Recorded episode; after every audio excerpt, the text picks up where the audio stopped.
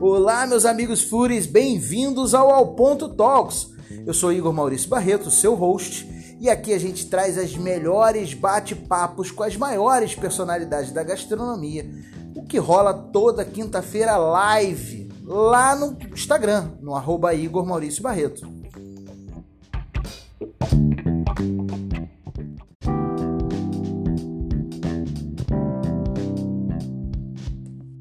Nesse episódio não podia faltar ela, Dani Camilo, uma das maiores restaurantrices do Brasil. Trabalhou em São Paulo, Rio de Janeiro, França, tem uma bagagem enorme e hoje é uma das maiores referências para hotelaria nacional. Sim, senhoras e senhores, conversamos com ela sem pauta, sem roteiro, daquele jeito que você gosta.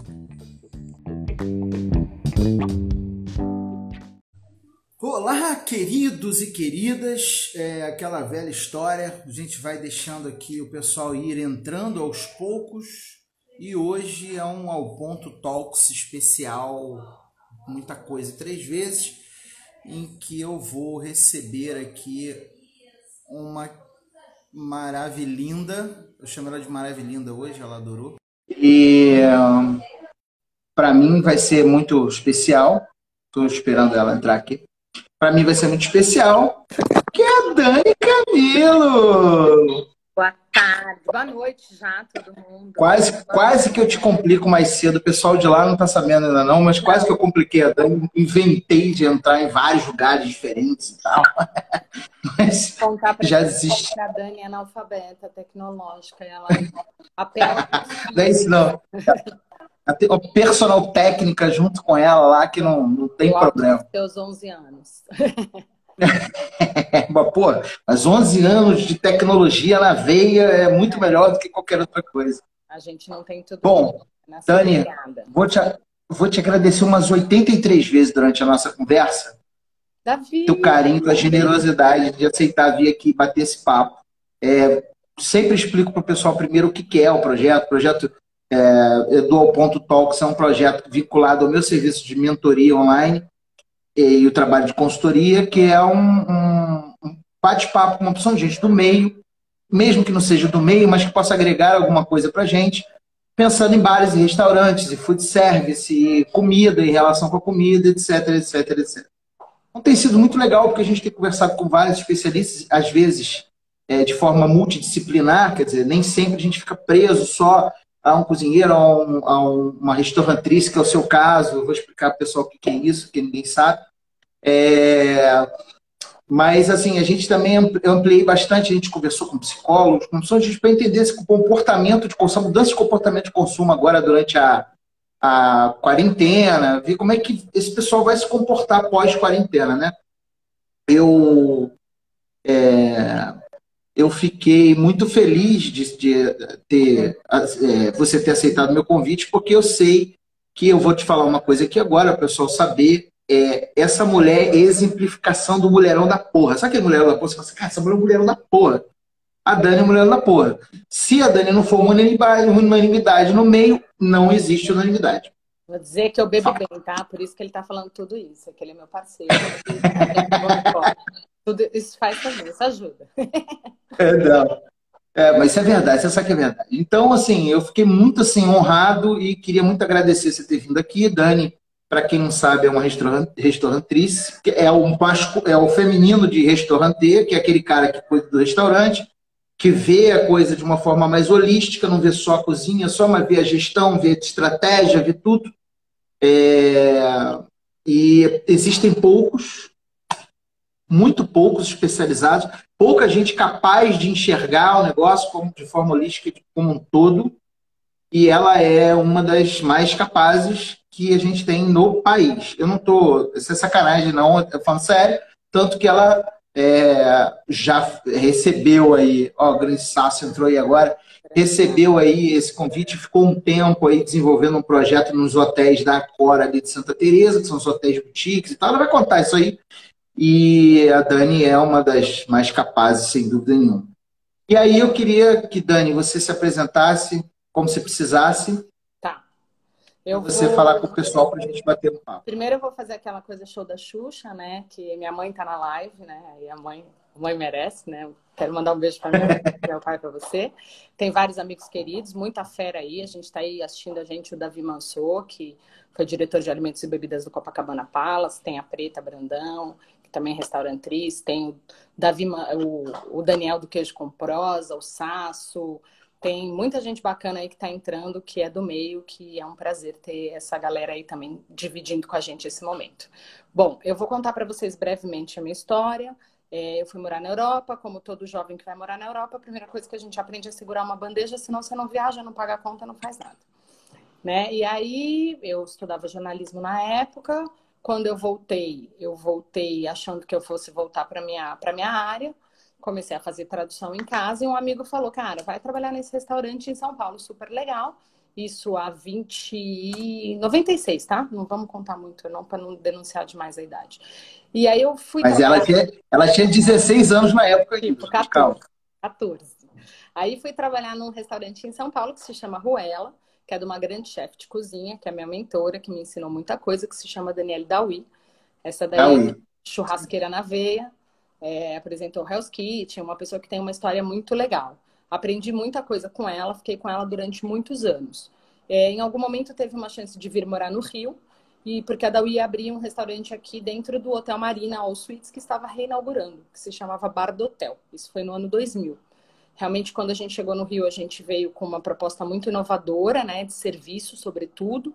O Rio de Janeiro era um lugar onde o serviço era muito careta, com pessoas mais velhas, com aquele garçom que você quer chamar ele de seu mas tinha muito poucos jovens trabalhando no serviço. Em São Paulo isso já era uma tendência. Então a gente trouxe isso. Era um lugar diferente de decoração, de música, super arrojado. Felipe, meu amor. É, e, e, eu acho que foi super bacana naquele momento. Eu era muito jovem e foi uma grande, uma grande, uma escola, uma grande escola, né? Tive a chance de trabalhar com Carlos Werneck, que é um grande hotelier aqui do Rio, né? Dono, ele tem um alguns hotéis aqui, um em Buzo, um em Fernando de Noronha, então eu tive um aprendizado muito grande. Eu saí de lá, trabalhei muito tempo também na paralela com, com a produção executiva de, de, de fotos de moda, então quem é, quem é gestor faz qualquer tipo de produção, né? A gente que já fez muita produção por aí, né? Já montou feira, já fez o diabo, a gente vê que é quase a mesma coisa que está dentro de um restaurante. Então, a gente vira muito multidisciplinar nesse momento. Fui convidada pelo Pedro Delamare, outro grande restauranteiro da cidade do Rio de Janeiro, se não do Brasil, dono da rede Gula Gula, e fui implementar o, todo o serviço de atendimento dele, que não tinha efetivamente é, uma estrutura, né? Então, eu era supervisora da rede, eram 12 restaurantes na época. Então, a gente criou manuais, criou procedimentos, passou a fazer treinamento, criou um monte de coisa bacana para essas pessoas que não tinham uma formação. Eu acho que aí a gente está falando um pouco do, do, nosso trabalho, né, Igor? Onde o nosso, o nosso métier é muito intuitivo. Há alguns anos a gente tem escolas para aprender a cozinhar, mas a gente não tem boas escolas nem de serviço nem de gestão. Então, eu fui desenvolvendo alguns materiais para começar a preparar essas pessoas. Depois do Gula Gula, eu tive a chance de abrir meu próprio restaurante, continuei com, com o Gula Gula é, como, como consultora. Então, o primeiro restaurante que eu abri foi o Mian Mian que está lá até há 15 anos. Hoje eu não participo mais da operação, né? Eu tenho dois sócios super talentosos, que são o Steph e a Roberta, que tem, fazem um trabalho incrível lá. Inclusive, a gente pode até falar mais para frente um pouquinho como eles estão se virando nesse momento. E, precisamos, precisamos. É, a gente depois teve o Iwi, e a gente teve a chance de abrir um restaurante super lindo dentro de um centro cultural chamado Casa Daros, que era de arte contemporânea latino-americana, que infelizmente eles não aguentaram e voltaram para a Suíça e fecharam. Hoje é uma escola do, do, do, grupo do Jorge Paulo Lehmann, que se chama Eleva. E a gente tinha um restaurante Eleva. lindo naquele casarão maravilhoso. Maravilhoso, é, maravilhoso. Depois, eu sempre fiz consultoria né, na paralela e eu tenho uma empresa de consultoria, a qual eu fiquei quase três anos com o Grupo Accor, cuidando de dois hotéis, um hotel boutique e um hotel lifestyle, com uma característica muito especial, que eram hotéis que tinham 50% de receita de alimentos e bebidas dentro do revenue total do hotel, o que não é normal para a hotelaria. Além disso, não, não, é. é. não, é, não é normal, né? Geralmente o número vai entre 20 e 30. Uma outra característica, então, desses hotéis, por conta desse número, que eram restaurantes onde tem muitos passantes, né? Não eram restaurantes para hóspedes, especificamente. Então, então foi um aprendizado para mim, de novo, voltar para a hotelaria depois de 20 anos, né? Numa hotelaria nova, num outro tipo de formato de hotelaria. Então, foi bastante importante para o meu crescimento profissional. Então, eu tenho a Casa Caqui, que é uma empresa de consultoria. É... Eu sou uma pessoa super hands-on. O Igor foi meu vizinho de business. Então, assim que a gente se conheceu, né? O Igor tinha um bar incrível, um sports bar em Botafogo, era no fim da rua. E a gente dividiu muitas experiências nesse momento, né? O Iwi fechou faz dois anos, o Mira fomos fechados. E acho que a gente pode também tocar um pouquinho nessa, nessa, nesse assunto, né, Igor, em algum momento, principalmente agora, que os nossos negócios são negócios que têm uma margem muito pequena. E às vezes, muito. dependendo do tamanho do seu negócio e do seu modelo de negócio, ele também tem um tempo de duração.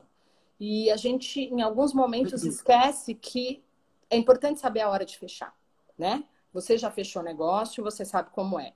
É difícil, é duro, mas acho que como empresário, a gente, principalmente nesse momento, eu queria mandar essa mensagem, a gente não pode achar que a gente falhou, né? A gente. Não. Porque não depende só da mas... gente. Não é uma questão de competência, né? Tem Exato. muitos fatores envolvidos. Exato.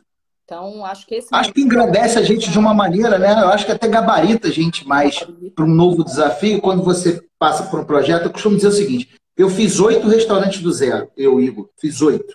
Eu tive um sucesso irrefutável em três. Sim. Os outros cinco, três foi mais ou menos e dois foi um fracasso retumbante.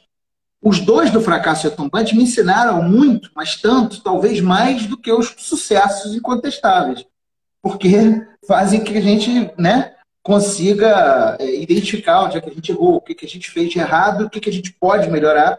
Então, assim, é fundamental que isso aconteça né, dentro desse contexto. Eu te interrompi, desculpe. Não, mas eu te chamei para essa fala porque eu acho que é muito importante dividir isso com os colegas, né? Essa sensação não, de lógico, sem dúvida. ela se dá porque você perde ali um projeto que você não consegue dar continuidade, né? Mas é muito importante que a gente saiba o quão importante é saber sair, né? Não só como é. entrar dentro de um negócio. É, Dani, olha só, eu, eu, eu, assim, eu costumo dizer é, que a gente, a gente vive uma associação sugênese. Nós trabalhamos com as bebidas, é, sabe aquela expressão, Deus escolhe os seus melhores é, soldados para as tarefas mais difíceis?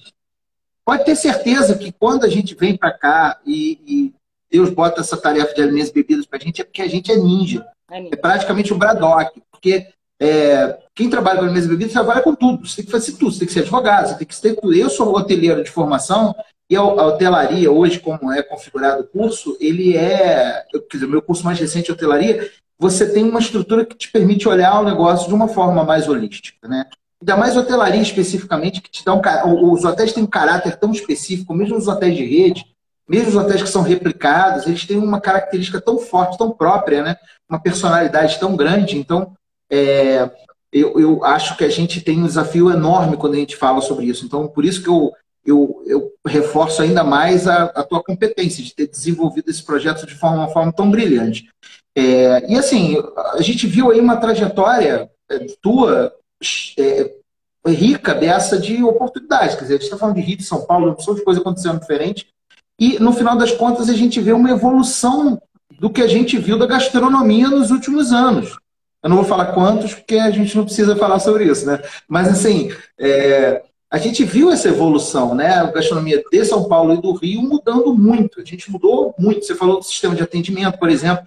E um serviço completamente uma grande diferente. onda de mudança. A gente está terminando uma Não. era para recomeçar uma nova era. É, vai... Parece que nessa época, parece que no final dos anos 90 veio uma série de ondas em cima da gente de mudanças. Veio mudando, veio mudando, e cada vez mais, cada vez mais. Eu digo que talvez o nosso segmento ele seja o mais é, é, dinâmico que eu, que eu conheça, que eu saiba. Porque tudo muda muito rápido. De uma semana para outra está tudo mudando. É porque ele é cultura, né? Ele é cultura, né? A gente tem que. Já foi, já, já a gastronomia está enquadrada na cultura, né? E hoje a gastronomia ela é o pacote de experiências, né? Eu acho que é isso que a gente realmente precisa, primeiramente, entender, né? Quando eu falo do, do que é ter um business de restaurante, a gente tem que falar sempre de quatro tripés. Se esses quatro tripés não estiverem alinhados, a gente está ferrado. Então a gente precisa de atendimento, a gente precisa de qualidade de produto, né? Então bebida, comida, drink, né, né, né. A gente precisa de financeiro, né? Porque é, é fácil perder a mão aí, porque a margem é pequena e a gente se anima e a gente quer trocar a geladeira ah. e aí começa aquela maluquice toda. E o, e o, e, o, último pilar é o conceito, onde tudo isso tem que estar amarrado, né? Se tudo, tudo isso tem que estar amarrado. sobre o guarda, sobre o guarda-chuva do conceito, é, você volta naquela célebre frase do Bob Marley que eu adoro, que eu sempre falo para os clientes. You can fool some people sometime, but you cannot fool all the people all the time. All então, the time, exatamente. Pode enganar é fantástico as pessoas de vez em quando, mas você não pode enganar todo mundo o tempo todo. Então, o conceito tem que estar muito amarrado, entende? Porque muito. você não entrega o que você está se propondo a entregar, né? Você não pode... Pois é, eu vou aproveitar, vou aproveitar esse último pedaço que você falou para introduzir um pedaço importante que cada vez mais eu, eu tenho estudado muito sobre, é, principalmente nesse período de quarentena, a gente entender todas essas mudanças, para a gente poder ver o, a, qual é a tendência de onde a maré está levando o barco. Né? E você falou sobre propósito e, e ele tem que estar amarrado com conceito. Isso é muito importante porque as pessoas, então, muitas vezes, elas deixam de lado um pouco a história do propósito, achando que não precisa ter, e precisa, as empresas precisam ter propósito. Lógico que a empresa nasce para fazer dinheiro, para dar lucro, gerar dividendo para quem investiu naquilo ali e aproveitando, gerando riqueza para todo mundo que está envolvido no processo. Isso faz parte. A gente não pode deixar isso sob uma cortina, como algumas pessoas gostam de falar, quando falam em propósito. Mas as empresas Sim. precisam de propósito também. Isso tem que estar amarrado com um conceito. É... E a experiência que você disse, eu acho que ela é fundamental, né? Ela passa a ser uh, um balizador importante para ver o nível de profissionalismo e desenvolvimento do conceito dentro do restaurante, conceito em ação. Acho que eu dei uma viajada agora na maionese aqui. Não, não, não. E mas... E a gente tem uma outra função que ela não está dentro desse espectro, mas que ela é muito importante, sobretudo agora, nesse momento. A gente tem uma função social muito grande, porque além de sermos os maiores empregadores, né? Hoje são 6 milhões de pessoas diretamente empregadas no nosso setor no Brasil, a gente ainda tem uma característica muito de ser primeiro emprego. Então a gente forma caráter. E é um tipo de trabalho onde as pessoas têm um, um convívio físico e, e, de horas muito longo e muito perto, então a gente também é responsável pela formação dessas pessoas que vêm até a gente. Sem dúvida. Então tem, tem, um, tem, tem um caráter muito forte nisso e, e por isso que às vezes as coisas se misturam, né? Porque vira uma grande família dentro de um restaurante, né? Então é, é, verdade. É importante a gente entender esse propósito social também do nosso trabalho, né? Mas, Dani, você, eu, eu, sei que eu posso falar, você é muito competente produzindo esses ambientes organizacionais que parecem realmente uma família, que a gente convive muitas horas juntos e tal. Eu, eu sei disso, que eu já vi isso. Então, é, você é muito competente fazendo isso. Nem todo mundo é. E isso é um problema, porque acaba transformando as, a, a, as carreiras numa, numa coisa temporária para as pessoas. As pessoas acabam enfrentando, é, encarando é, trabalhar num restaurante como uma coisa temporária. Isso é muito ruim para a gente. A gente não consegue fazer um enriquecimento tão grande das pessoas como a gente gostaria. Você acha que eu estou enganada na minha colocação? Não, eu acho que assim, como a gente tem essa porta aberta de primeiro emprego e a gente tem esse lugar de, de, de fácil acesso e não necessariamente de uma formação é, educacional que, que há necessidade, porque a gente também não, não tem escola para cuspir essas pessoas, né? A gente tem muito pouco curso técnico, a gente tem e a gente atinge uma, uma parcela da população como colaborador de classe mais baixa, né? Então a gente é responsável por isso. Muitas pessoas veem a gente como um emprego e não como um trabalho, né? Então a gente tem um, um poder de empregabilidade grande que a gente acaba perdendo é, essa, esse desejo das pessoas estarem ali, porque a gente precisa criar orgulho nessas profissões, né? As pessoas têm que estar orgulhosas de fazer serviço, de cozinhar, e não necessariamente que para isso elas precisem ser os chefes, os donos ou os gerentes, né? Mas que elas entendam o quão importante elas são nessa cadeia, né? O quanto sem elas a roda não gira até mesmo que elas vislumbrem o, o, a construção de uma realidade dentro desse, desse, desse nosso é, é ramo, né? Que, que, a pessoa comece trabalhando de cominho, mas que ele possa vislumbrar um, uma, uma ascensão dentro da carreira. Que aquilo pode ser realmente uma carreira para ele, né? Que não seja uma coisa temporária. Quantos casos a gente conhece de pessoas que sustentaram seus filhos é, se tem filhos formados em faculdade, vivem muito bem, obrigado, construídos através da gastronomia. É um dos poucos setores né? que possibilita isso, né? Então a gente tem que também valorizar essas pessoas, esse material humano, para que ele se sinta também muito, muito, muito importante dentro dessa cadeia, né? Porque a gente precisa desse, dessa mão de obra. E agora a gente vai mudar, né? A gente vai mudar tudo. Mas deixa eu te falar, você, você falou das escolas, cara. A, a, a gente viu aí de uns quatro anos para cá, eu acho que isso é quatro anos, é, da gente, a gente viu um, um aparecimento de novas escolas para tentar capacitar os gestores, né? Nós trabalhamos com consultoria, a gente sabe disso. Normalmente, quando a gente chega no lugar e o cara está com um problema, ele não é causa, ele é sintoma. Ele, é, ele, é, ele é o sintoma de um problema que vem de cima, né? Os problemas vêm de cima para baixo, né? A gente sabe disso porque a gente enxerga isso com uma clareza enorme. E, então, a gente tem visto de quatro anos para cá o surgimento de algumas escolas que se propõem a formar os, os gestores. Como é que tu vê isso no âmbito geral? Você acha acho que extremamente isso é um... importante. Acho extremamente importante, acho bacana.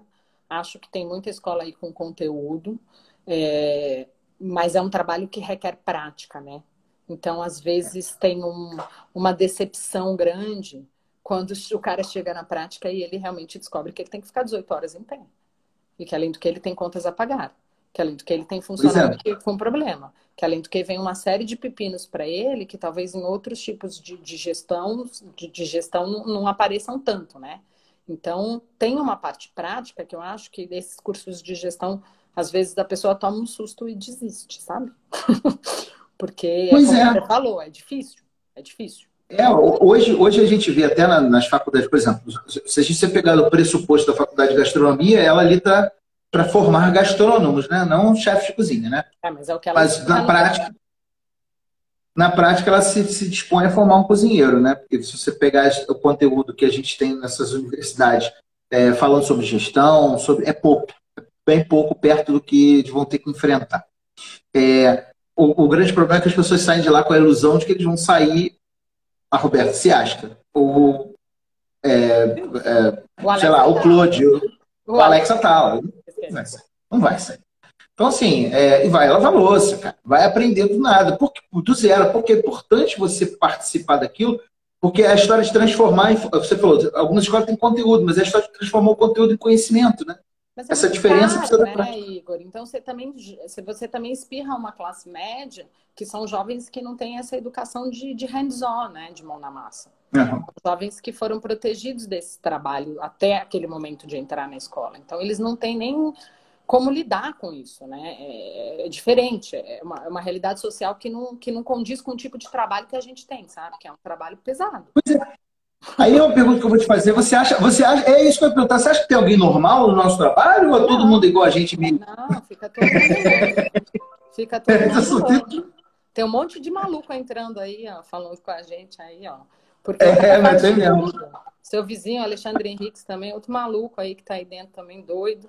Todo mundo doido, Davi doido, todo mundo que tá aí. Não, não tem, não tem ninguém normal, não. Tem ninguém, tem ninguém normal, não. E, se a gente, e, e a, a, gente também tem uma necessidade muito grande. Além, entrou agora nosso mestre Nilson Chaves, subchefe do Alberto Landgraf, gênio, amor uhum. da minha vida. Mais um dos meninos que passou na minha mão e aí a gente vê crescendo aí, dá morro de orgulho. É, Roberta Lounge, minha primeira chefa aí, ó, junto com Dawi, era sócia de Dawi Roland, sabe tudo também, super consultora. É, e eu acho que é isso, sabe, Igor? A gente, a gente tem um, um tipo de trabalho que requer um, uma necessidade de, de, de, da gente ser multitask, sabe?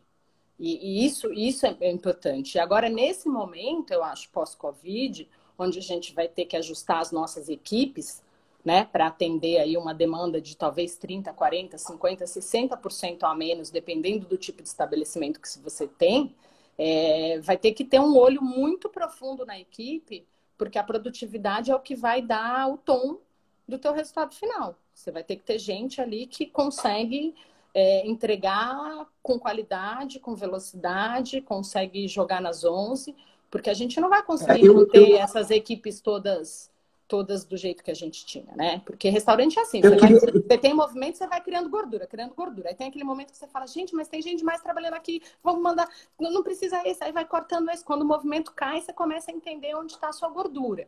Então, agora a gente vai ter que trabalhar em todos os sentidos muito sequinho. Em reengenharia de É, porque a gente está tá tendo que cortar na carne. Tudo, tudo. Não é mais a gordura, é a carne. Não, é a carne. Agora, Dani, eu, aproveitando esse gancho que você falou aí, eu, eu tenho falado isso com algumas pessoas, mas ninguém no mundo é melhor do que você para dar sua opinião sobre relação a isso. É, eu escrevi uma coluna muito tempo atrás para o Jornal Fluminense é, falando sobre como somos clientes ruins. O brasileiro é um cliente ruim. E o brasileiro não quer esperar ser atendido. É aquela coisa daquela. Acho que é uma herança é, de uma relação servil que a gente tinha. A gente acha que o cara que está ali prestando serviço para a gente é nosso serviçal. A gente, eu acho, eu estou englobando por causa da população brasileira, tá? Então, o cara senta no restaurante, o cara está atendendo na mesa do lado, ele não quer esperar ser atendido, né? Na Europa não é assim. Você é uma pessoa extremamente viajada, você tem uma visão completamente diferente, muito mais lúcida do que é, 99,9% de nós mortais. Eu queria saber a sua opinião disso. E, assim, é, só lembrando, o Karnal, o Leandro Karnal, gênio, uhum. ele deu uma entrevista na CNN falando sobre as mudanças, né? Da, da, do, do, que vai acontecer, do que pode acontecer dizendo o seguinte: a, gente tem três situações na humanidade que a gente tem mudanças muito profundas de comportamento: é guerra, é fome e é pandemia. A gente está no meio de uma pandemia. Então a gente já está esperando uma mudança muito profunda, né? Muito profunda.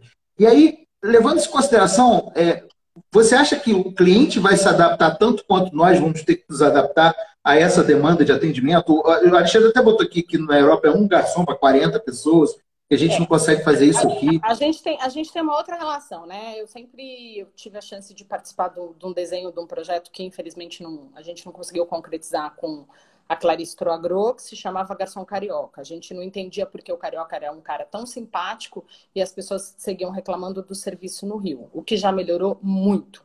Já, né, o serviço do Rio hoje é um bom serviço, acho que é um preconceito a gente dizer que não é, mas ainda não tem uma funcionalidade, às vezes, uma organização para que ele renda mais, né? Então, eu acho que tem técnica de serviço, né? Acho que as pessoas também não são treinadas para essa técnica de serviço. Para a gente conseguir que um garçom atenda mais pessoas, ele tem que ter ali um protocolo de trabalho, ele tem que ter ali um roteiro a ser seguido para ele otimizar esse tempo dele, e a gente não cuida disso. Né? O cara é simpático, ele é legal, ele fica um dia, ele lê o cardápio e não vê. Se o cliente é mal educado ou não é mal educado, a gente tem já uma relação que vem né, já da exploração dos meus ancestrais, onde se criou uma sociedade baseada no trabalho escravo.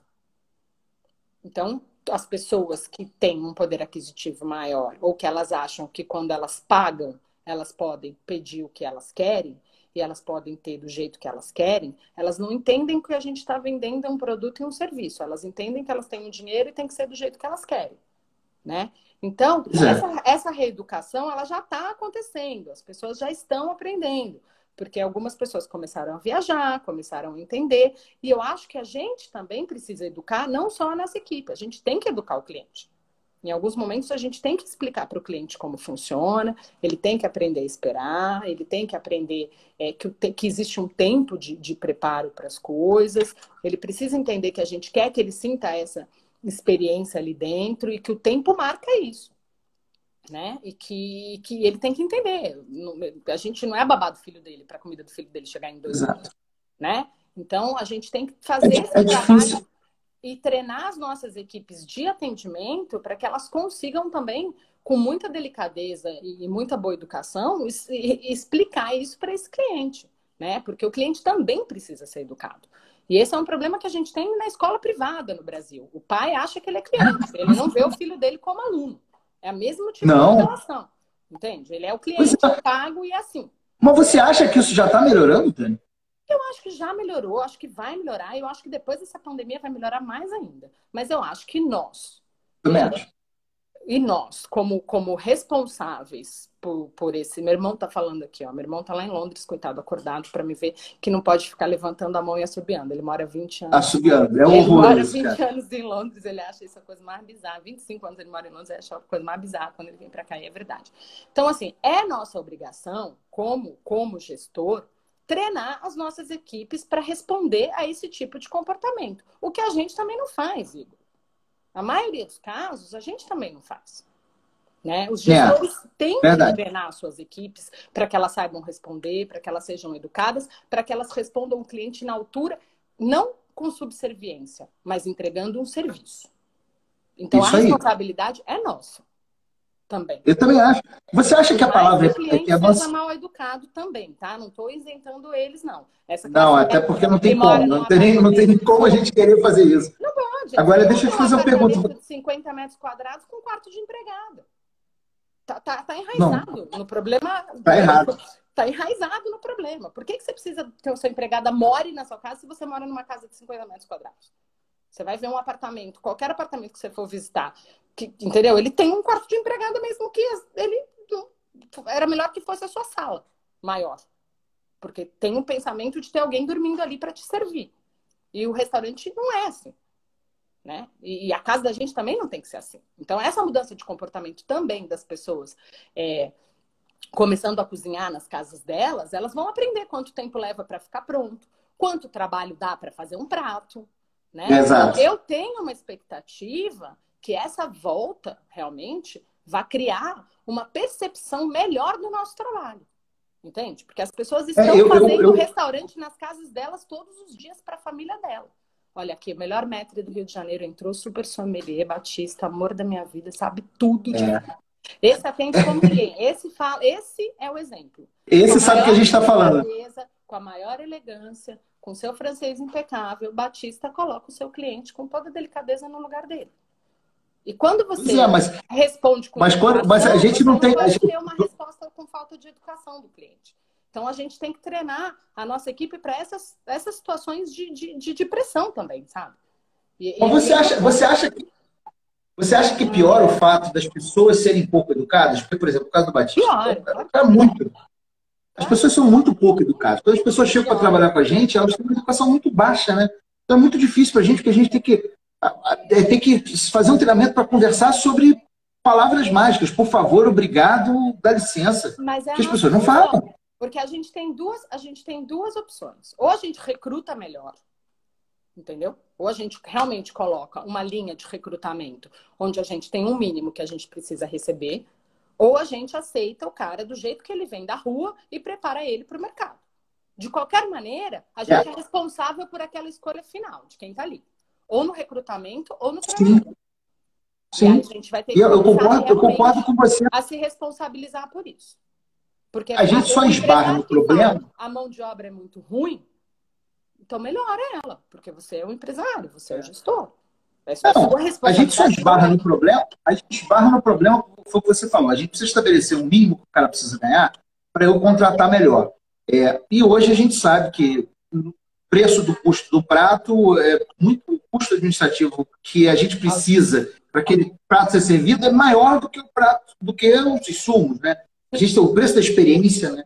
É muito maior. Então, assim, é, a gente hoje, eu, eu considero que em muitos momentos a gente é obrigado a ser caro, porque a gente está oferecendo tudo aquilo que envolve a percepção de valor é diferente, né? O problema não é você é, olhar para o prato e falar esse prato custa tanto, vale tanto. Não é que ele vale tanto. Tudo em torno dele vale aquilo. Não é só o prato. A gente tem que, e as pessoas... a gente tem que ressignificar esse valor. Mas para isso, isso, tem que isso. ter um atendimento impecável, o cara tem que ser bem cuidado, a, a bebida dele tem que estar na temperatura, a mesa tem que estar limpa. Ele tem que ter uma pessoa que saiba responder o que ele perguntar, que esse é um outro problema. Né? Quantas vezes é. você vai num lugar e a pessoa que está te atendendo não sabe te responder metade do que está acontecendo ali? Né? Você, nada, tem que ter, você tem que ter na cozinha uma equipe afiada para manter padrão, porque você tem que voltar no outro dia e comer igual né? Para você vender essa, essa experiência toda. Mas a gente tem que ressignificar o nosso trabalho de, de, de, de, de, é, de eu fico, eu fico... chefe, de, de líder de, de, dentro do negócio. Eu fico muito assustado, Dani.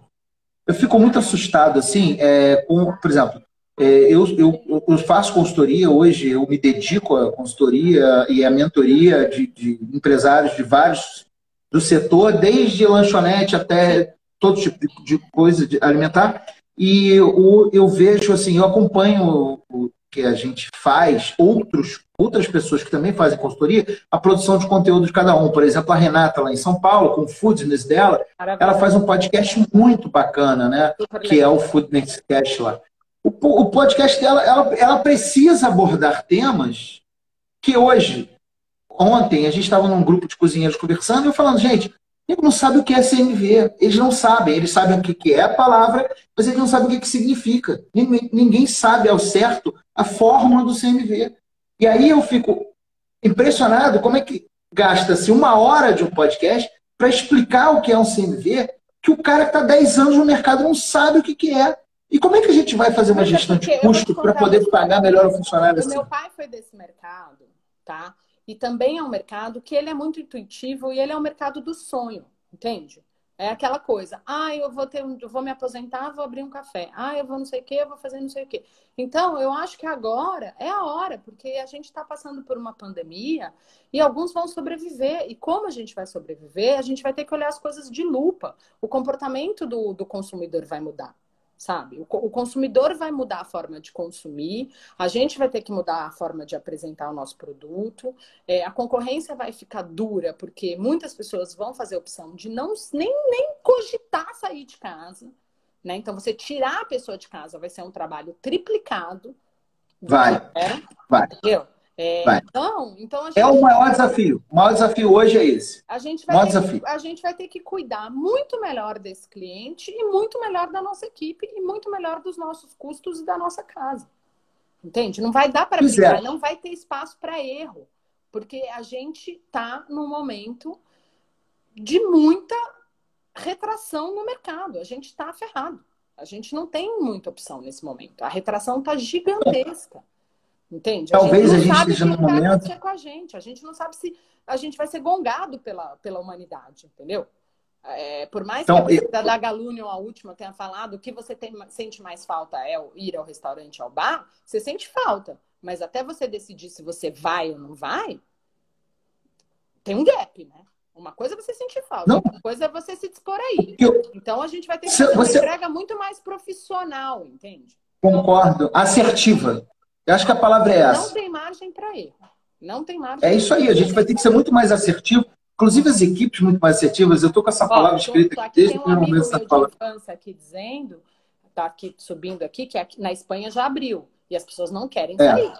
Não querem sair. É, olha, Dani, eu, eu acho assim, esse é um momento, eu acho, é, é pelo menos eu tenho orientado as pessoas nesse sentido, essa quarentena serviu para as pessoas. Inclusive saiu hoje uma matéria no Neofeed com o Bronze, o Bronze falando isso. Acho que está na hora do, do, a gente precisar fazer o dever de casa durante essa quarentena, né? Reduzir os custos, é, é, é, olhar de novo os nossos processos, reinventar os nossos negócios. E eu tenho dito que a palavra não é resiliência, a palavra da quarentena é adaptabilidade. E essa palavra vai se perdurar durante pós-quarentena durante muito tempo, né? A gente está no momento do cut the crap, parar de fazer o que a gente não precisa fazer e olhar para o que é realmente importante. Porque a gente não consegue fazer tudo que a gente quer. Eu vou te ah, eu tive uma ideia. É muito simples, sabe, Igor? Eu acho que nesse momento, se cada um né, que trabalha com alimentos e bebidas levantar o tapete da sala, vai achar um monte de poeira lá embaixo. Então vai ter que vai. levantar o tapete, vai ter que varrer, né? Aquela vai desculpa que... que... Ai, e é verdade, não é uma desculpa, é uma realidade do, do nosso setor. A operação consome a gente. A operação consome. realmente consome a gente. E a gente vai deixando coisas para o segundo plano que tem um resultado não só financeiro, como emocional lá para frente, né? Então, a gente não, deixa, deixa eu fazer uma pergunta. usar esse momento para limpar a casa, botar tudo em ordem. Perfeita sua colocação. Prazo, rever CMV, procurar fornecedor. Dólar a seis e blau, negão, não vai dar para trabalhar com importado. Fazer pesquisa, fazer pesquisa de fornecedor local, entendeu? Olhar o que, que, tem na casa, reaproveitar aquela três louças que você deixou guardada, que sobrou aquele resto de prato, inventar alguma coisa para botar dentro dele, né? Treinar a sua equipe, porque as equipes vão ter que estar muito afiadas, as equipes de atendimento, para todos os protocolos que vão entrar. Entendeu? Como é que você então, vai falar? Era, era sobre exatamente sobre esse gancho que eu queria pegar. Assim, é o que acontece. Eu tenho, tenho conversado muito com muita gente para a gente falar sobre esse futuro. E as últimas duas lives que eu fiz, as últimas três lives que eu fiz, foi justamente falando sobre é, o possível protocolo que a gente vai ter que seguir exigido por lei e o protocolo que a gente vai ser obrigado a seguir para manter o cliente, fazer, fazer um processo com que o cliente se sinta mais confortável e seguro para ir até os restaurantes. Né? Que eu acho que esse vai ser o maior desafio. O maior desafio é a gente tirar o cara de casa, como você disse, e levar até o restaurante com tranquilidade. É, tem, tem, tem uma linha muito tênue aí, tá? Ontem eu tive a chance de bater um papo super grande com o Garrido, que é CEO lá da Companhia Brasileira, né? É, são 45 casas, os caras têm né, um estofo muito grande no mercado, mas assim, a gente vem de uma, de uma cultura onde o cliente põe a culpa na gente em tudo. A, tudo. Gente, tem que, a gente tem que oferecer as soluções, mas a gente não pode se responsabilizar. E os protocolos isso. dão responsabilidade total para a gente. Isso, e a gente, então, a gente assim, falou isso. A gente... a gente tem que tomar muito cuidado com essa com essa nova formação, porque quer dizer o quê? Você tem febre, você tem Covid, e eu não vi que você tem febre, a culpa agora é minha, então eu sou obrigada a ter um termômetro? É isso? Passou a é isso. essa responsabilidade? O, o, grande, o, grande, o grande problema, o grande mote é esse, que na verdade é o seguinte, a responsabilidade que quem coloca na gente não é só o cliente também, o governo também. O governo empurra para a gente tudo, né? A gente sente isso muito na pele. Muitas responsabilidades que teriam que ser do Estado, o Estado empurra para a gente, coisa que o Estado é, é, que a responsabilidade seria nossa, o Estado quer tomar para ele, né? Quer tomar o louro e quer empurrar a dificuldade. A gente tem hoje uma situação sui generis pra, pra, de desafio pela frente, que é muito maior do que o desafio que a gente enfrentou até agora. Né? Sim, a gente estava esperando o furacão chegar, o furacão vai vir depois da quarentena. O consumo não é consciente. A gente volta no começo da conversa. Eu estou pagando, você tem que, você tem que, porque eu estou pagando. Não. É isso aí. Você está comprando aqui é outra parada, filho. Eu não sou responsável pela sua vida. Né? Mas olha só. Tem que ter segurança, tem que cumprir certos protocolos, mas a gente não pode carregar toda essa responsabilidade nesse momento. Mas eu concordo, eu concordo com você em gênero, e grau, tá? Mas assim, levando em conta todos essas, essas, é, esses movimentos que a gente está vendo que vão acontecer, que a gente vai precisar tomar atitudes relacionadas a isso. Mas o fato de que a gente está tendo que ressignificar nossos cardápios, ou nossos negócios, procurar o, o, o, produto local, que já era uma tendência que foi reforçada tá. pela quarentena. Na verdade, todas essas são tendências que foram reforçadas tá. com a pandemia. Então, assim, procurar todas, não, não, nada foi inventado agora, né? Foi tudo reforçado por isso. Então, assim, procurar o, o, o, local, você ressignificar o cardápio, ter um cardápio mais enxuto, menor, mais assertivo, mais é, é, condizente com o tripé que você mencionou no início, com o conceito, com o propósito do negócio. Quer dizer, a gente tem isso tudo dentro do mesmo telhado e essa dificuldade das pessoas de fazer isso nesse momento. Você acha que esse movimento está levando a gente para ter uma comida mais afetiva, mais próxima? Sem dúvida. Sem dúvida. Ótimo. Então, e hoje eu vou te dizer uma coisa mais linda, né? Porque quando o Noma se propõe a virar uma hamburgueria no jardim, Pois é. É, é, é uma aproximação, é uma aproximação é, afetiva para as pessoas. É o que eu posso te entregar agora, eu vou te entregar o meu melhor. Né? E aí alguns é. dizem, e tem uma vertente outra de colegas que dizem, ah, não, todo mundo está comendo em casa, o cara quando sair ele vai querer isso, aquilo, aquilo outro. Não. Ele, ele vai querer alguma coisa que conforte, porque a comida é reconfortante. O trabalho isso aí. vendendo experiência é reconfortante. Né? Não, eu, eu tô... Ele tem que remeter a sua, a sua afetividade, a sua história de vida. Você tem que ter identificação com aquilo, né? É... Alguém perguntou sobre se eu acredito que os colaboradores morarem próximos é uma boa. É uma boa em todos os sentidos, pela qualidade em todos de vida os deles. Qualidade de vida, tem um transporte público no, no Rio de Janeiro e Grande Rio esculachado, que o cara é gasta quatro horas para ir e voltar, então é uma pessoa que tem qualidade de vida. Você minimiza o risco agora na, na hora de infecção, é, de, de infecção de, de, de, de, Covid. O cara morar perto, é, você vai ter ele muito mais, mais presente para você feliz, né? Por conta do, do transporte público. E a gente tem um custo embutido de um de uma lei trabalhista que vem lá, da lei de lavoro de Mussolini, que é o único país do mundo onde a gente paga o transporte do cara. Eu quero pagar o cara Não, para ele vir como ele quiser, de lancha, de avião, de, de helicóptero, Exato. entendeu? Eu quero pagar ele bem. Ele faz sentido. Mas tem uma outra questão. Então, tem uma outra questão importante. muito folha da gente, que é o Vale Transporte. Muito. Né? Tem muito. Funcionário é muito caro. Por mês, dependendo do. Ô, Dani, eu tem uma tendência que vem de antes, inclusive eu, já fiz uma, uma duas palestras, foram duas palestras falando sobre isso. É, eu, eu, quero saber o que, que você acha dessa minha visão. É, eu acho o seguinte, eu acho que há uma, há uma tendência muito forte, havia já antes uma tendência muito forte, da gente trocar, a gente exigir menos do funcionário que haja como máquina, a gente ter mais máquinas e exigir mais do funcionário que ele seja mestre na arte da humanologia. Que, ele, que o humano faça o que o humano tem que fazer e que a máquina faça o que o é, mais, é melhor a gente pagar 40 mil, para 20 mil para uma máquina de lavar Johnson Oilers, Brothers, do que eu, te, eu, por exemplo, tenho um tanqueiro que trabalhou comigo 10 anos, que eu amo ele de paixão, eu falo que ele é dono de qualquer cozinha que ele for, mas eu prefiro que tentar treinar ele para ele virar um auxiliar de cozinha e, e eu ter a máquina de lavar. Para eu poder ter ele fazendo coisa para tomar decisão. O humano tem que tomar decisão, tem que conversar com outro humano, tem que interagir com outro humano. Não, Você acha que eu estou muito viajando? Né? E é o que a gente falou, a gente tem que ensinar, a gente tem que preparar, a gente tem que treinar, a gente tem que dar essa possibilidade também de mobilidade social para as pessoas.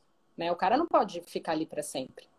A não ser que ele seja então, filho. Eu já conheci alguns que são e falam, estou feliz aqui, obrigada, não quero promoção não, eu gosto assim. Beleza.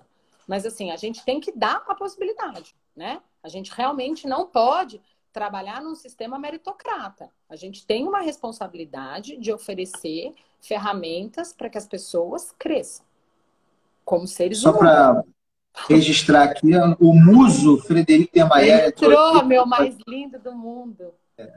Deixa eu, deixa eu te fazer uma pergunta assim. Dentro desse contexto todo, o, normalmente o empreendedor, é, ele fica, foi o que você falou, operação machuca a gente, né? A gente fica tão envolvido com a operação, desgasta. Entrou isso é um, dos mais elegantes que eu já trabalhei na minha vida, tá? Ele foi embora para o Ceará Aí, falar, vai dar rei cajueiro, Tetel. Agora a gente vai comprar caju direto da fonte, tá? é isso aí. É isso aí. É, assim, você falou da operação, eu acho que as pessoas têm dificuldade de ter aquele distanciamento crítico, né? Para olhar o negócio de fora e poder fazer avaliações que são necessárias. Especialmente, estou falando dos gestores, os donos e tal. É, é nesse momento. nosso trabalho de consultor também, Igor, vou te falar. É isso, eu ia falar, puxar essa sardinha para cá agora e falar assim: você, você não acha que nesse momento a demanda pelo consultor que, que consegue enxergar isso o big picture não aumentou absurdamente, aí você vai falar assim, por isso que eu fiz uma nova empresa. Ah. Não, queria, meu sonho. Né? Queria, meu sonho que, que fizesse. Aliás, estão meus dois primos aqui que são gestores. O meu primo mora em Recife, tem uma empresa de licores caseiros, e minha priminha, agora pequena, entrou agora, é esteticista também. Também eles são super é, hands-on, assim, uma galera super hands-on. Eu acho que o nosso papel não está claro. Porque as pessoas, quando tomam essa decisão, elas acham que elas vão mudar a vida delas e elas vão ser donas do nariz dela, mesmo que elas não saibam de nada desse lugar. Entende? As pessoas, muitas administram um restaurante como a casa delas. E, e aí que estão os grandes erros. E o gestor, ele é aquele famoso cara que quem está olhando de fora está olhando melhor, porque você está com a cabeça igual um avestruz na operação. Né? É isso aí. Os seus problemas igual um avestruz. Às vezes precisa alguém levantar e falar para você: olha, olha para cá, tira esse cabresto, meu filho. Olha isso aqui, vamos fazer isso aqui. O que, que a gente pode fazer aqui? Na verdade, é um coaching, que agora né, não chama é. por aí. É, né? É. é um terapeuta, quase. Às vezes é. a gente entra só para dizer para o cara, filho, vamos lá, o que, que, que, que tá te incomodando? Qual é a tua prioridade agora? O que, que a gente pode Só te... Porque tem que ter muita delicadeza, isso... porque se a gente chega é muita, cara, muita... o CMV é seu garçom, esse uniforme, um, um monte de consultor faz, dá uma lista. Não, meu Deus, eu fracassei. Entende? Então, eu tô, eu tô, eu tô super. cuidado muito grande com, com, com essa pessoa Não, eu tô... contrata. Meu Deus, é muito. Eu estou super me identificando com o que você está falando, porque assim, eu, eu tenho um método claro de trabalho quando eu vou fazer uma consultoria em algum lugar que a gente vai fazer aquela primeira análise que a gente precisa fazer, né, para entender qual é o problema do cara, porque muitas vezes o cara acha que o problema dele é uma coisa e é outra. E é outra. Às vezes o problema dele é ele mesmo. Exatamente. Não, Aí, o que, que eu, eu... claro que a gente não tem bola de cristal e nem varinha de não condão. Tá. Porque, entendeu? Às vezes o cara fala, não, mas eu te contrato. Peraí, você me contratou, vamos lá. A casa é sua. Eu vim te ajudar a arrumar. Mas a responsabilidade final é sua. A gente não tem nem bola de cristal, nem nem, nem farinha de condão. Isso serve para chefe de cozinha, isso serve para gerentes, isso serve para consultor. para os cargos de liderança que podem tomar decisões na operação, nada, uma pessoa não resolve a vida do, do, do estabelecimento. Não resolve. Não, é o que eu costumo dizer, né? O nosso trabalho é mostrar qual é o caminho. Decidir qual caminho tomar é, é, é decisão do cara. A gente fala assim, cara, esse caminho é melhor. Se ele quiser ir pelo outro caminho, bem, eu, eu, eu aqui para te aconselhar qual caminho é melhor, baseado no, nas premissas que eu, que eu enxerguei aqui contigo, né? E aí, o que, que eu fiz? Eu desenvolvi uma, uma coisa, eu sempre começo o trabalho de cima para baixo, sempre falo isso, que é necessário começar de cima para baixo, os donos, gestores, daí para poder entender o resto, que não adianta nada fazer sem o resto, que eu fiz um, um pequeno questionário, uma pequena dinâmica para que as pessoas possam fazer essas auto, autocríticas, conseguirem despertar isso em si, né? Para a gente poder chegar e falar assim, cara, olha só, aqui, ó, tá aqui, você me, você me disse isso. Sim. E, e, muitas. Porque as pessoas não têm essa visão. Dentro desse contexto todo, conta sobre essa sua é, empreitada de consultoria nova aí, para a gente te contratar. Está super legal. É, acho que todo mundo vai precisar de uma mão amiga do lado, sabe? Para poder enxergar algumas coisas melhor. Acho que o momento que estar fechado é o momento mais inteligente para se fazer isso porque você realmente tem a sua, você consegue sentar, olhar um relatório de venda, consegue rever suas fichas técnicas, consegue avaliar sua equipe, consegue entender o feedback dos seus clientes que está lá jogado, sei lá, num aplicativo, num tablet, num Instagram, e você não consegue nem entender num TripAdvisor o que está entrando para você, você não consegue nem ler. Então, agora é a hora também das pessoas entenderem. Um, o cara que te contrata, ele tem que entender o que, que ele não está feliz, né? Então a gente vai cuidar para que ele esteja feliz e vai dar um diagnóstico para ele. Então é muito importante agora que cada um olhe para dentro do seu próprio negócio nesse momento, né? Cada um entenda o que o seu negócio precise e é muito importante a gente também saber a hora que a gente precisa de ajuda. Né? Então, esses empresários vão ter que entender que em algum momento eles vão precisar de ajuda. E às vezes, é, soluções obsoletas atrapalham muito, né? A gente sabe disso. Lógico sistema. Não, eu concordo com você. É, automação. O, o, a gente, é, não, e a gente está com um desafio agora. Né? A gente precisa, a gente precisa de dados. A gente precisa de dados, a tecnologia está cada vez mais presente. Hoje você tem um, um, sistema que cuida da venda online, que integra com o sistema operacional da loja, que faz isso, faz isso. Alguém precisa enxergar isso de uma forma mais ampla, né? E, e eu acho que esse papel é fundamental. Mas é, aí eu quero saber de você, porque você é, a quantidade de gente que entra aqui, falar isso, o Duda Nogueira entrou aqui, mandou um beijão pra você, Duda do Vim.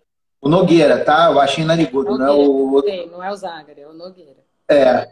é viu, viu que a gente já, né? É... Tá, tá afiado, tá afiado. Ah, moleque. É, a pergunta é a seguinte: é, a, gente, a gente tem esse espírito, essa brincadeira, essa coisa e tal, isso aqui, acha fundamental para manter o clima leve, os desafios que virão ser difícil durante o Covid, para mim, o quê? é esconder o sorriso. Eu não sei como que a gente vai fazer isso. Eu acho que a gente vai ter que se reinventar. Eu sei que dá para sorrir com os olhos, mas essa perda do sorriso no serviço, na cozinha, da galera conversando, rindo, é, principalmente quem tem cozinha aberta, né? Sempre tem aquele clima, mesmo nas cozinhas que são fechadas, o garçom te atender, é, para mim, é, essa é uma característica que a gente tem como nação, como povo, como, como tipo de gente. E eu acho que a gente aí sim vai, vai ser muito mais cobrado, porque a gente vai perder, esse sorriso vai estar escondido para proteger Mas, Dani, todos nós. Entendeu? Você claro não acha que, que a gente um... também sorri, sorri com os olhos só com, com o corpo, com a postura, com tudo? Sorri, eu, durante um tempo, fui muito viciado. Mas a gente vai ter que ensinar isso tudo para as pessoas, entende? A gente vai ter que ensinar, porque não é nada que simpatia não, não volte atrás, né? Quantos garçons já não fizeram um monte de merda na sua mesa, mas o cara era gente fina, você não conseguiu nem ficar bravo com o cara?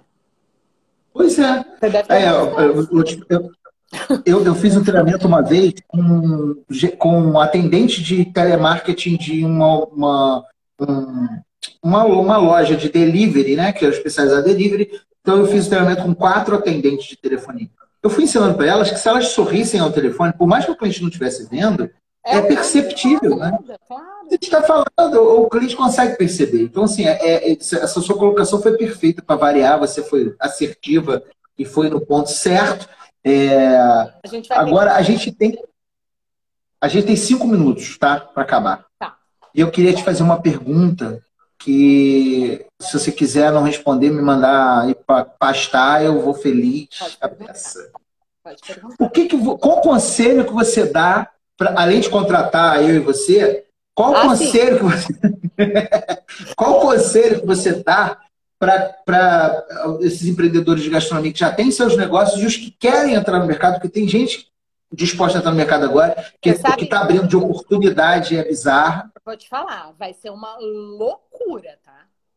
Vai, vai abrir, essa molecada vai comprar tudo second hand, vai pegar ponto a preço de banana e vai abrir um monte de coisa rock and roll, tá? Pode esperar. É, eu também acho. Vai abrir também um monte acho. de coisa roots rock and roll.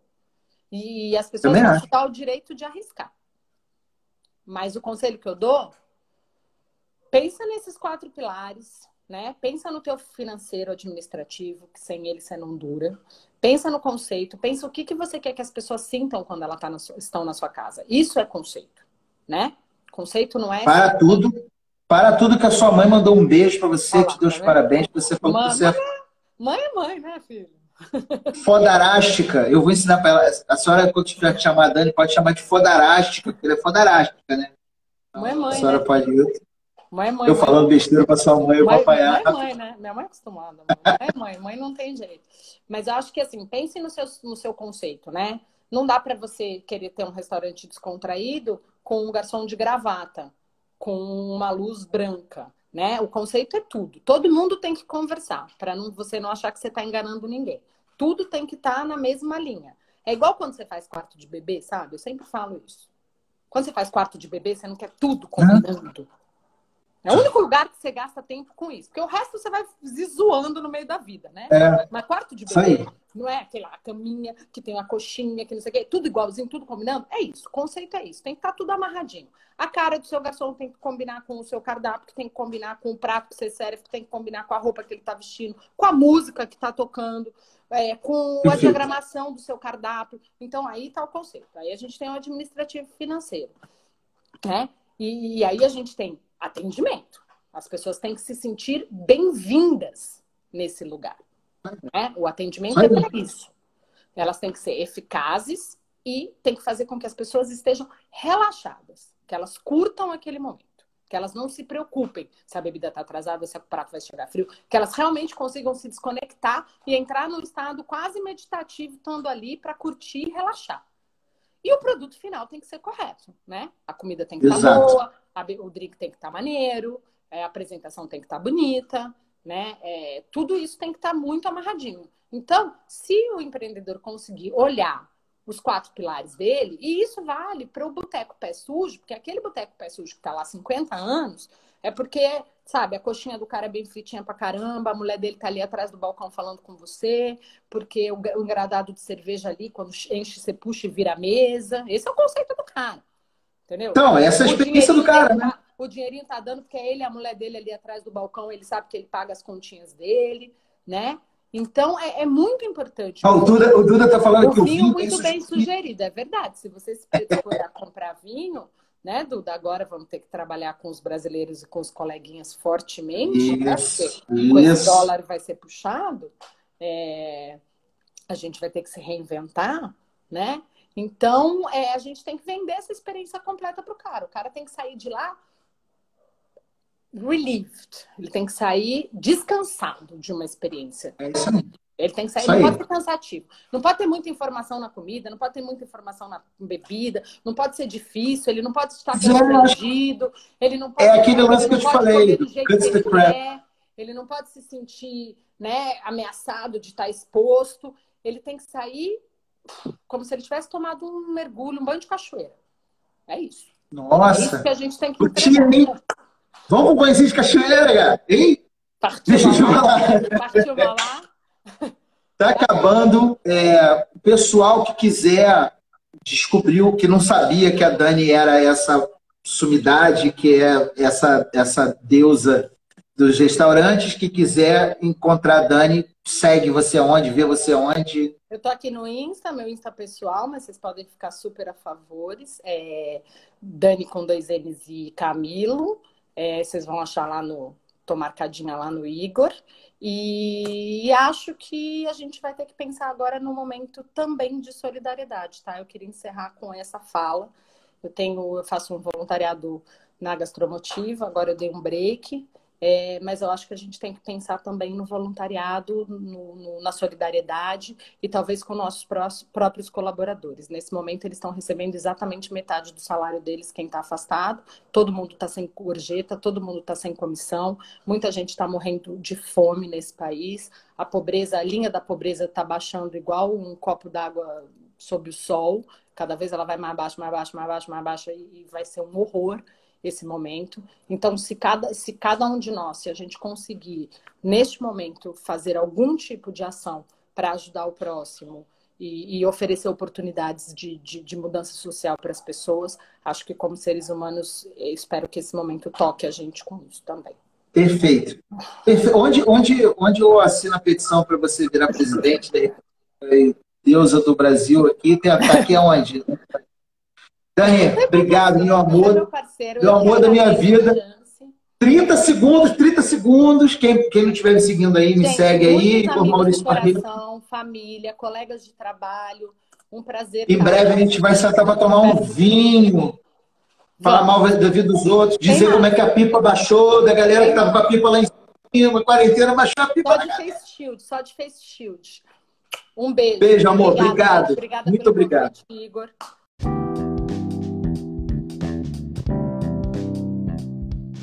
É isso aí, rapaziada. Muito obrigado por terem chegado até aqui. E essa troca de ideia rola toda semana. Ao vivo lá no arroba Igor Maurício Barreto e depois por áudio por aqui. Muito obrigado. Compartilhe com seus amigos. Segue o nosso podcast e não perca na semana que vem. Um grande abraço e até a próxima.